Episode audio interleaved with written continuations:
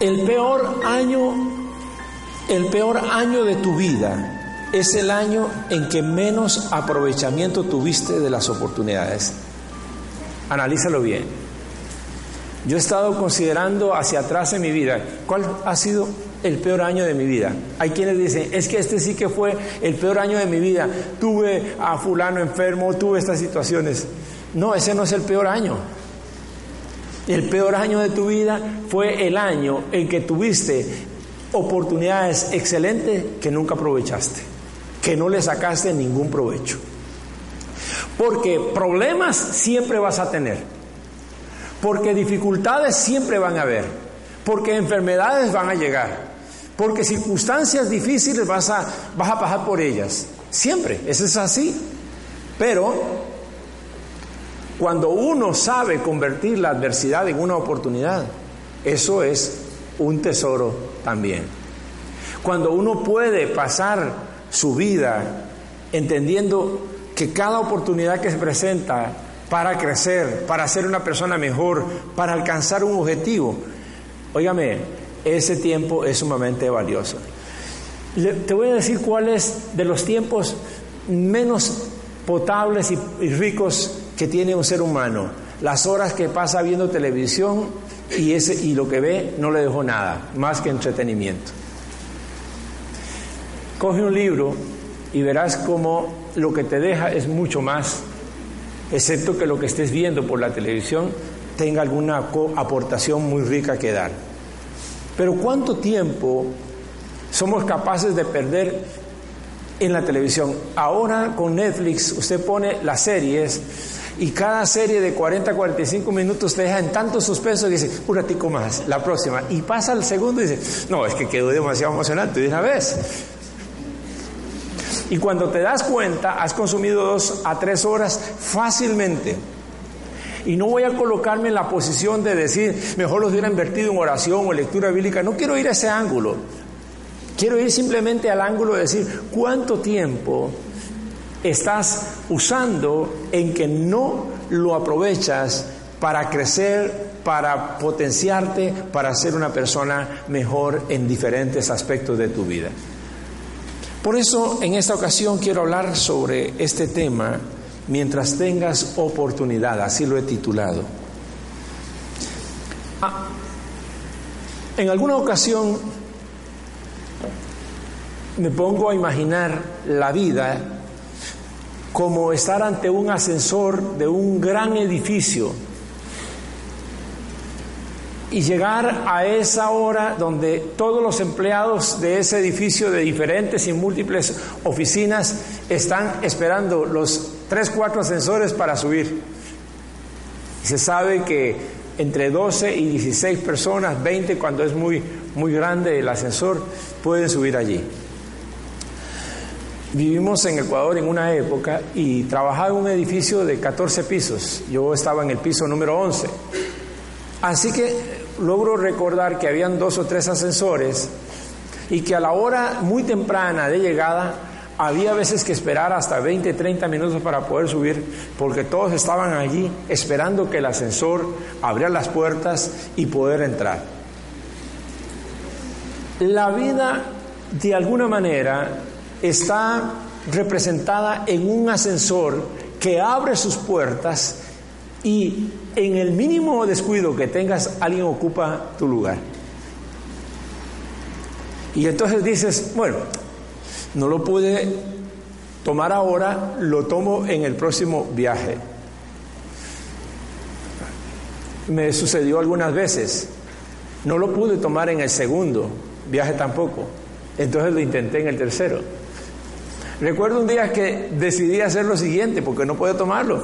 Eran muchos los que estaban allí. Entonces hice algo. Subí cuatro por la escalera.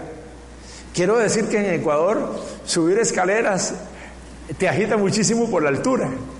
Subí cuatro por la escalera y, y toqué el timbre de bajada. Entonces subí para luego bajar y cuando todos bajaron, yo ya estaba adentro. Eh, la vida puede ser también así. a veces subes un poco, bajas todo para luego poder subir. Pero eh, es un esfuerzo mayor, porque no puedes o porque no sabes aprovechar la oportunidad que te da el ascensor.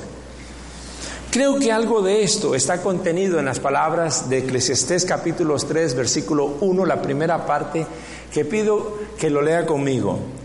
Para todo hay un momento oportuno. Para todo hay un momento oportuno. Ahora, ¿a qué se refiere ahí el texto? Hay dos sentidos que esto puede tener.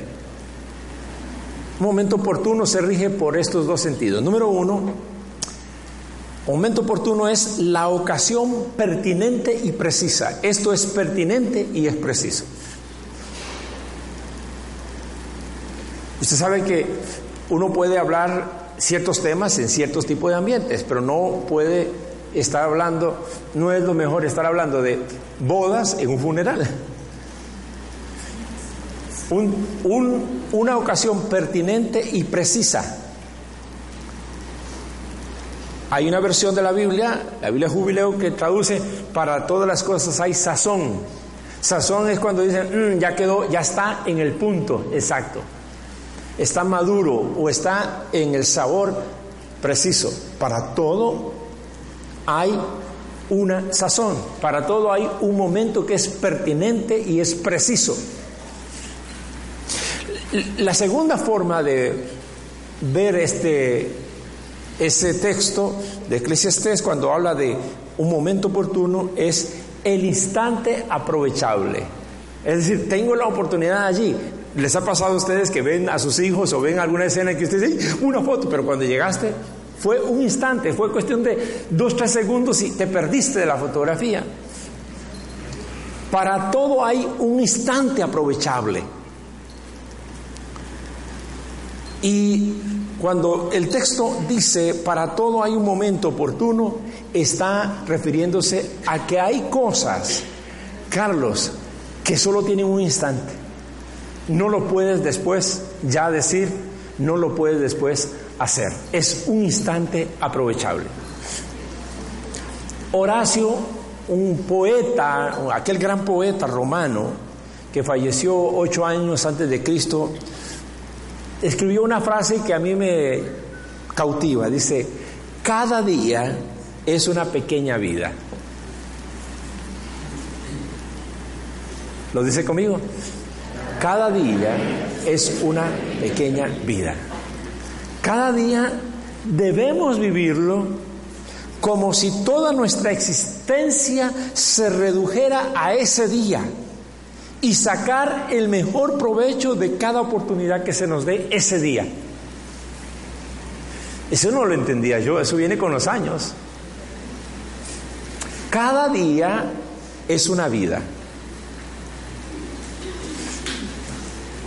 Eh, no sé si estoy mal ubicado, pero había una película de Daniel el Travieso que dieron por la televisión, donde el señor, el vecino, estaba esperando un día en que una planta que daba, no sé, una flor cada no sé cuántos años, no sé si una cantidad de, tiempo o no sé cuántos meses, no sé, la cuestión era que la flor nacía en un momento y podía morir en el siguiente, ¿verdad? ¿Recuerdan ustedes? Así que esa flor vivía todo en un solo día, en un solo momento en un solo instante. Muy bien, cada día es una vida, es como eso que dices, va a nacer una flor y va a fallecer en ese día. La Biblia dice que es como la flor del campo que nace por la mañana y en la noche ya no existe. Un instante, un instante. Vivir la vida cada día como si fuera una vida no tienes más. Pero uno, ¿cómo vive la vida? Después lo hago. Mañana le voy a decir. Después voy a arreglar eso. Le volveré a conversar. Uno deja, tiene la tendencia a vivir la vida pasando la pelota, tirando el tarro para adelante. porque piensa que es dueño del tiempo y porque cree que nada se le va a cerrar, pero no es así. Mientras tengas oportunidad, debes hacerlo. La Biblia nos habla al menos de tres aprovechamientos que deberíamos abrazar mientras tengamos oportunidad y me refiero a ellos de seguido. Primero, mientras tengas oportunidad, aprovecha lo bueno que te rodea. ¿Lo dice conmigo? Mientras tengas oportunidad, aprovecha lo bueno que te rodea.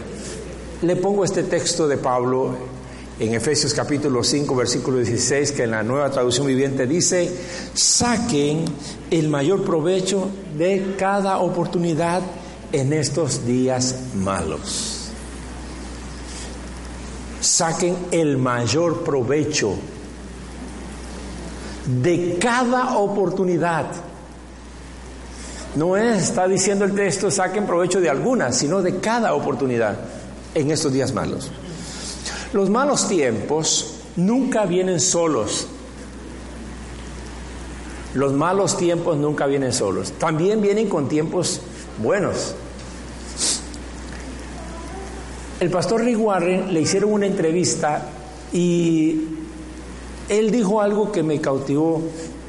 Dijo esto, yo antes creía que la vida era, era de montes y de valles, que habían tiempos muy buenos y tiempos muy malos, tiempos de gran éxito y tiempos de gran fracaso. Y debo corregir eso, dice, la vida no es, para mí, dijo él, no es una cosa de montes y valles. La vida es el riel de los rieles de un tren. Siempre hay algo malo que puede suceder al lado de cosas buenas que están sucediendo. Los dos rieles siempre van juntos y cuando pasa por un momento dificultoso, si quieres ver, también hay cosas bondadosas. Cuando hay cosas malas que están sucediendo, también hay cosas buenas que están sucediendo. Lo que sucede es que nosotros tenemos la tendencia a que lo malo que nos está sucediendo nos atrape más la atención que lo bueno que nos está sucediendo. Hay, hay personas que, por ejemplo, dejaron de acompañar a un maravilloso hijo cuando su hija se enfermó por largos años. Y entonces se concentraron en la hija y los buenos años de su hijo los perdieron. Ese tipo de ejemplo o de casos es común y se aplica a nuestra vida. No siempre cuando nos están sucediendo cosas malas, nos están sucediendo solo malas.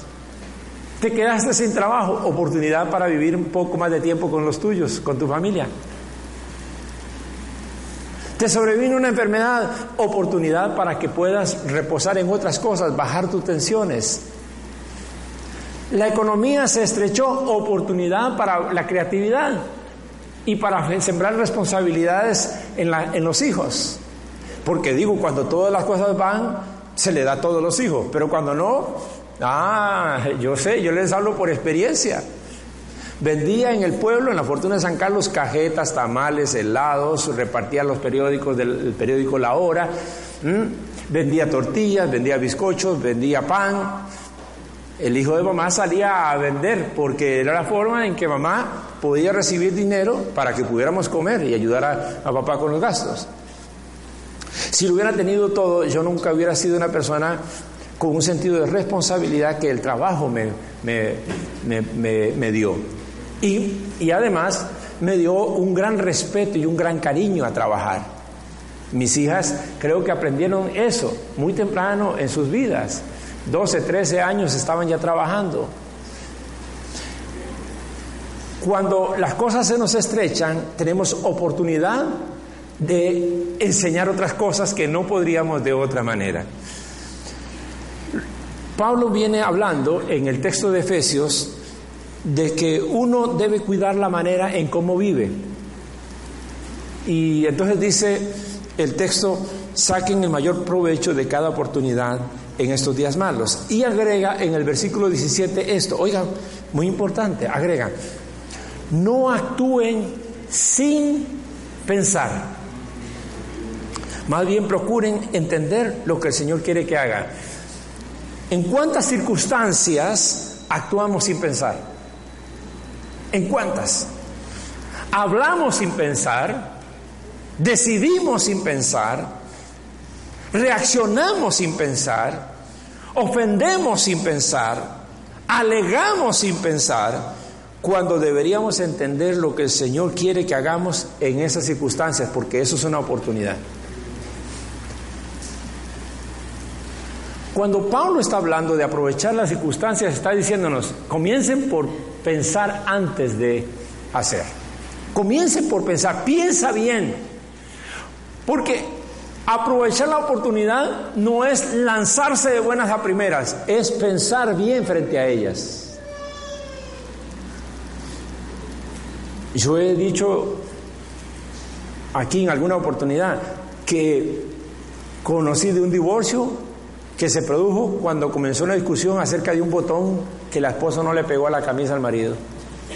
Y comenzaron a discutir por el bendito botón y se fue armando una melé y comenzaron a juntarse las historias de los parientes y comenzaron las ofensas y yo nunca te he dicho y y provocaron un divorcio por un botón.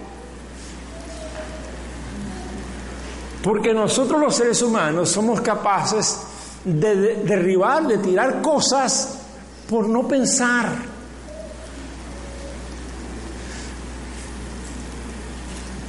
La ausencia de pensamiento no es no pensar lo que siento en este momento, es por no pensar todo lo que vendrá. Yo les digo, miren, hablando de divorcios, las personas que se divorcian, qué difícil que es, y sobre todo cuando hay hijos de por medio, qué difícil que es el poder llegar a decir algún día, yo ese divorcio lo superé. Yo digo, nunca se supera. Siempre hay, si hay hijos sobre todo, siempre hay algo de por medio. Cuesta mucho. Y no se dan cuenta de todas las consecuencias y el efecto que tiene. Yo lo digo también en otro plano. Por ejemplo, en el plano de cuando hablo de otra persona y pongo la vida moral de esa persona por el suelo con o sin razón. No estoy alegando la razón.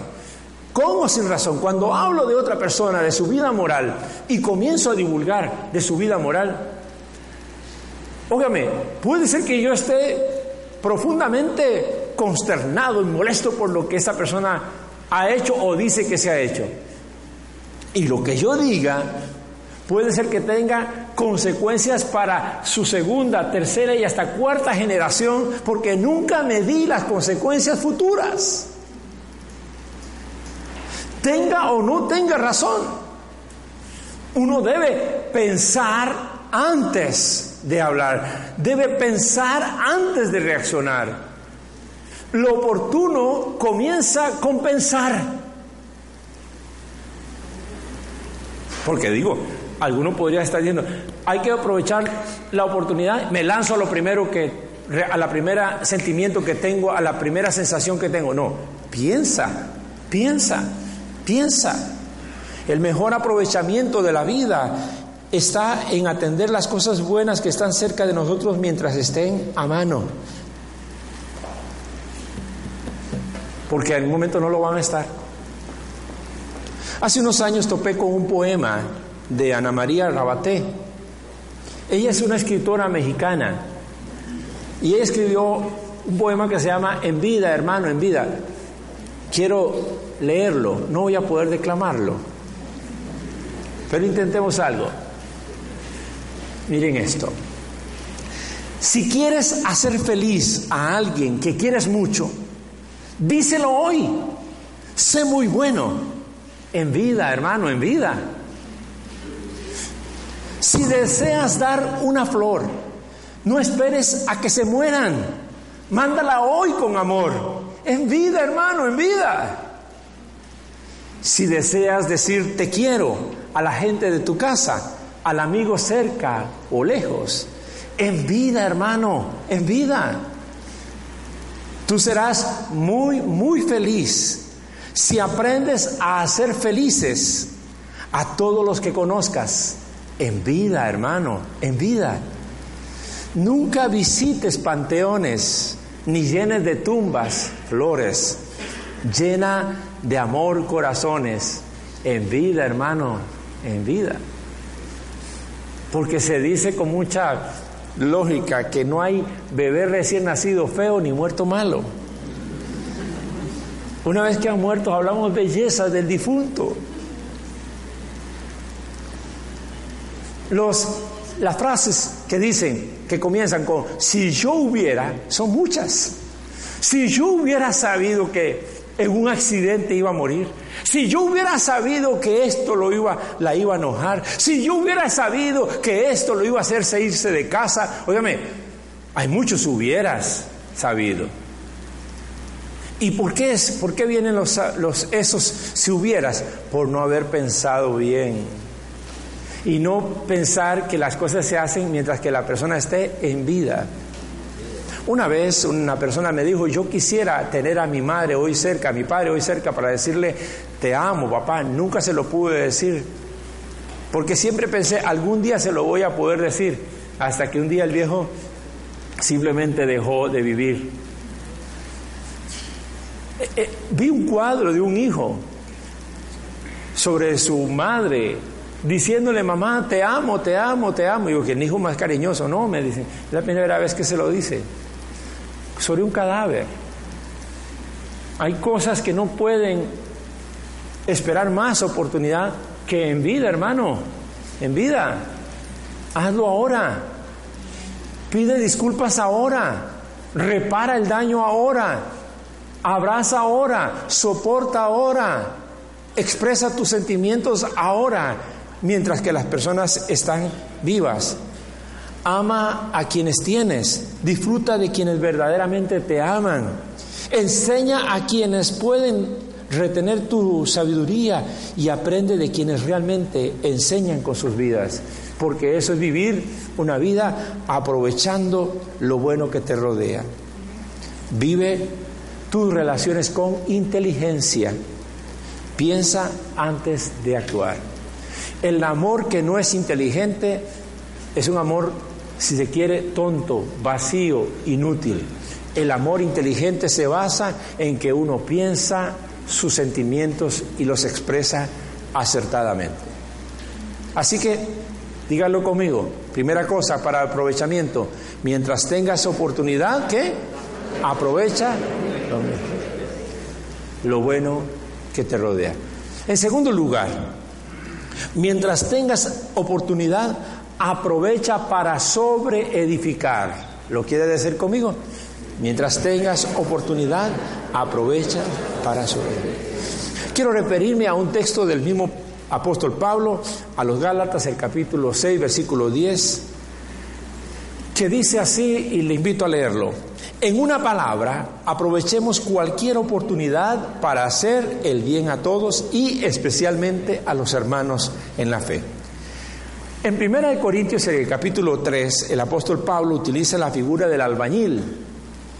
Está hablando sobre la, obra de Dios, de que unos, unos hacen una cosa y otros hacen otra. Pablo dice, pero cada uno mire a ver cómo sobreedifica. Eh, lo he pensado con, con respecto a mi esposa. Sus papás edificaron en ella, construyeron en ella especialmente su mamá, porque mi esposa perdió a su papá muy, muy niña. Doña Mercedes sembró en ella o edificó en ella. Sembró valores, edificó valores, costumbres, frases, canciones. Yo le a veces me dice, esta canción mamá me la enseñaba. Es que mamá era así con la plata. Es que mamá nos enseñó a que cuando hay tal cosa se debía hacer. Ella su mamá edificó. Cuando yo vine a la vida de Jolie, mi tarea es sobre edificar. Es decir, construir sobre lo que está edificado. ¿Me explico? Hay quienes creen que llegan a la vida de una persona, esposos que llegan a la vida de una mujer, y dicen, no, todo lo que su papá dijo, eso no vale, no cuenta, yo voy a hacer... No, no, no, no. Uno sobre edifica sobre la vida de otros ¿Me da amén si lo está comprendiendo? Uno tiene que sobreedificar. ¿Qué estoy haciendo yo aquí? Estoy sobreedificando sobre la, la vida de pastores que ustedes han tenido en alguna ocasión, de líderes, de maestros de escuela, de profesores, de grandes amigos, de sus familiares, valores y cosas que han puesto. Y yo tengo que aprovechar para sobreedificar. Pero llegará el día en que yo no estaré aquí y otro vendrá a sobreedificar sobre lo que yo he puesto. Aprovecha, aprovecha la oportunidad para edificar encima, no para derribar. Quiero que cuando Dios llame a Yole a su presencia, ella sea una mejor persona en todo sentido por el trabajo que yo he podido también hacer, no el único, pero sí uno, el trabajo que he podido hacer sobre su vida, edificando y no destruyendo. Pero ¿cuántos esposos y esposas, si usted les hiciera un test, les hiciera un examen, si les hiciera un escaneo emocional usted se daría cuenta que ese hombre, esa mujer, en lugar de haber ganado, está perdiendo. O que gana tanto como pierde. Si edificas bien sobre un hijo, ¿qué va a suceder? Él va a edificar bien sobre los suyos. Amén, amados. Pero si hiero un hijo, si daño un hijo, es una vez que lo he dañado, estoy en el gran riesgo de dañar la generación que viene por no haber edificado bien. Usted no necesita decirle a su esposa o a su esposo algo, algo horrible, perdón, a su hijo o a su hija algo horrible para dañarle. Mire, los hijos están viendo lo que sus papás y su mamá dicen con respecto a sus cónyuges, lo que dicen con respecto a sus papás. Que la mamá le dijo, es que usted atacó, eso lo ve y eso lo marca profundamente eso también sobreedifica. Así que tienes que tener un gran sentido de responsabilidad para sobreedificar. Edificar significa hacer crecer, armar mejor, solidificar y hacer el bien. Y el texto de Pablo dice, en una palabra, aprovechemos cualquier oportunidad para hacer el bien. Esto es para sobreedificar. ¿Qué estoy diciendo? Arrima tu conocimiento al conocimiento que ya tienen las personas significativas en tu vida. Arrímales el ánimo. Arrímales virtud. Arrímales fuerza espiritual. Arrímales un sentido de valía y de valentía. Apórtales a eso. No le aportes a sus amarguras, no sumes a sus amarguras. No sumes a sus complejos. No sumes a sus miedos. No le sumes a sus debilidades. Suma lo mejor que tienes a tus hijos, a tus hijas. Ustedes que son abuelos, quieren bendecir a sus nietos, bendigan a sus hijas. Enriquezcan la vida de ellos, arrímeles ánimo. Estoy hablando de nietos y por supuesto, creo que muchos de ustedes se sienten bien aludidos con esto.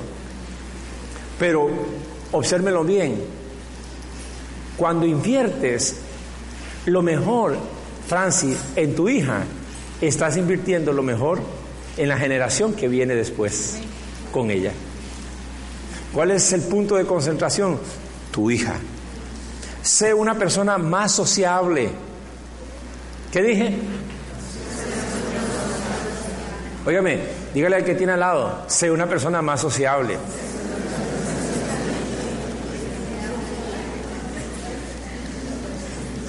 Dios no nos hizo para, para, estar aislados. Desde un principio, cuando Dios vio al ser humano, dijo, no es bueno que esté solo.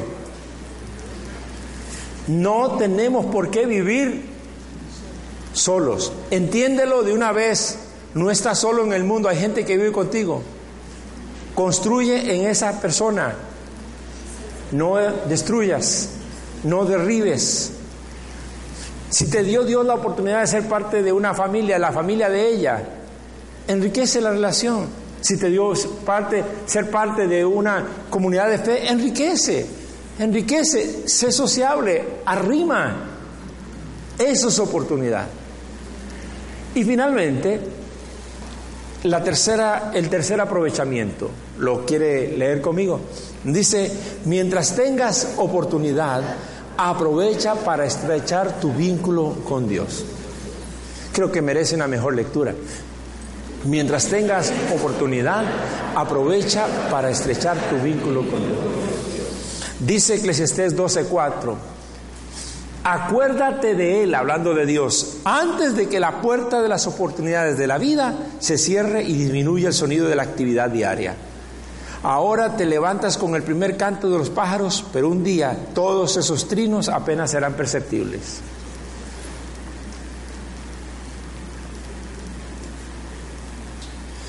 Con el pasar del tiempo, mis hermanos, vamos perdiendo capacidad para percibir cosas.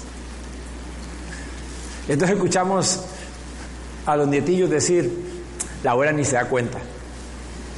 No, hablamos de eso, pero ni, supo de qué estamos hablando. O ves al abuelo decir, ¿cómo, ¿cómo, es el asunto? ¿De qué están hablando? No, abuelo, esto, no, esto es más profundo. Se nos afecta el oído.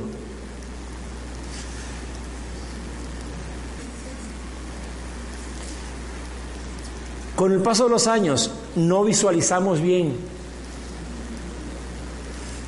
Óigame, yo uso estos lentes, pero tengo ciertas dificultades.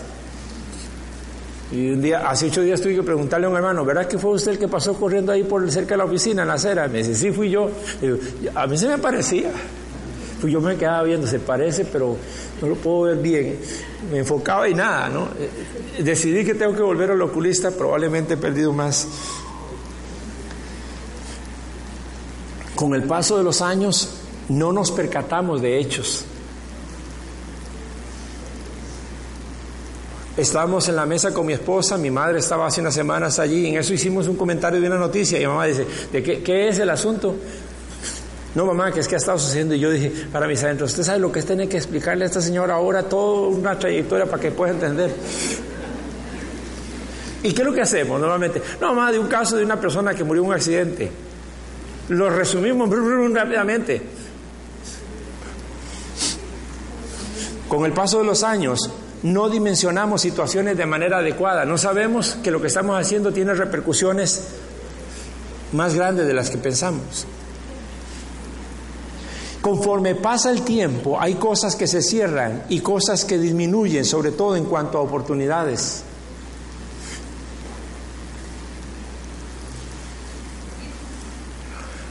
Yo fui una persona que por 20 años viajé muchísimo. Hubo años en que prácticamente era casi seis meses fuera de casa en el año. Y fui a cualquier cantidad de lugares, pero soy muy doméstico. Entonces ahora digo, hombre, ¿cómo es que yo fui a tal lado y no me quedé un día más para ir a conocer? Amados, no, si quien les habla ha pasado por, esta cuestión de que uno cree que la vida está allí en infinitud y que vas a poder, algún día voy a volver. Algún día voy a estar aquí de nuevo. Y tal vez no llegue ese día.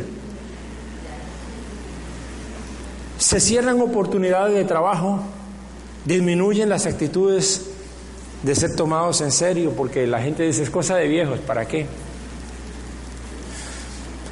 Una de las oportunidades más importantes que se nos da en la vida es la de acordarnos de Dios. Y ese texto lo dice, acuérdate de Él. Me llama la atención porque el verbo sacar, que se usa aquí para acordarse, realmente podría decirse ser consciente o tener muy presente a Dios. Acuérdate de Él es ser consciente de Dios, tenlo muy presente, acércate, aprovechalo. En Eclesiastés el predicador está hablando de aprovechar la juventud. Dice, jóvenes, sean conscientes de Dios, acérquense a Dios mientras estén jóvenes, mientras que tengan fuerzas, mientras que haya aliento, mientras que sean creativos. Y finalizo aquí diciendo esto. Todos tus momentos, buenos o malos, tienen el potencial de serte provecho para acrecentar tu amor y tu servicio al Señor. Todos tus momentos. ¿Lo quieres leer conmigo? Todos tus momentos, buenos o malos, tienen el potencial de serte provechoso para acrecentar tu amor y tu servicio al Señor. Les pido esto, no dejes al Señor lo que te sobra cuando puedes darle lo mejor de ti. Hay gente que parece que ha tomado la decisión de llegar a regalarle algún día al Señor la poca fuerza que te sobra, cuando ya no ves bien, cuando no oyes bien, cuando ya no puedes caminar lejos, cuando ya no tienes recursos, cuando ya dependes de que te lleven o que te traigan. Cuando llegas a ese punto, entonces te acuerdas del Señor y yo ahora, ahora sí, yo tengo una vida consagrada a Dios. Déjeme decir que qué bueno, yo aplaudo eso, pero me da mucho dolor que hayas dejado lo mejor de tu vida atrás para venir a darle al Señor ahora un tiempo de grandes limitaciones. Mientras tengas fuerzas, mientras que puedas, Mientras que puedas, aprovecha la oportunidad.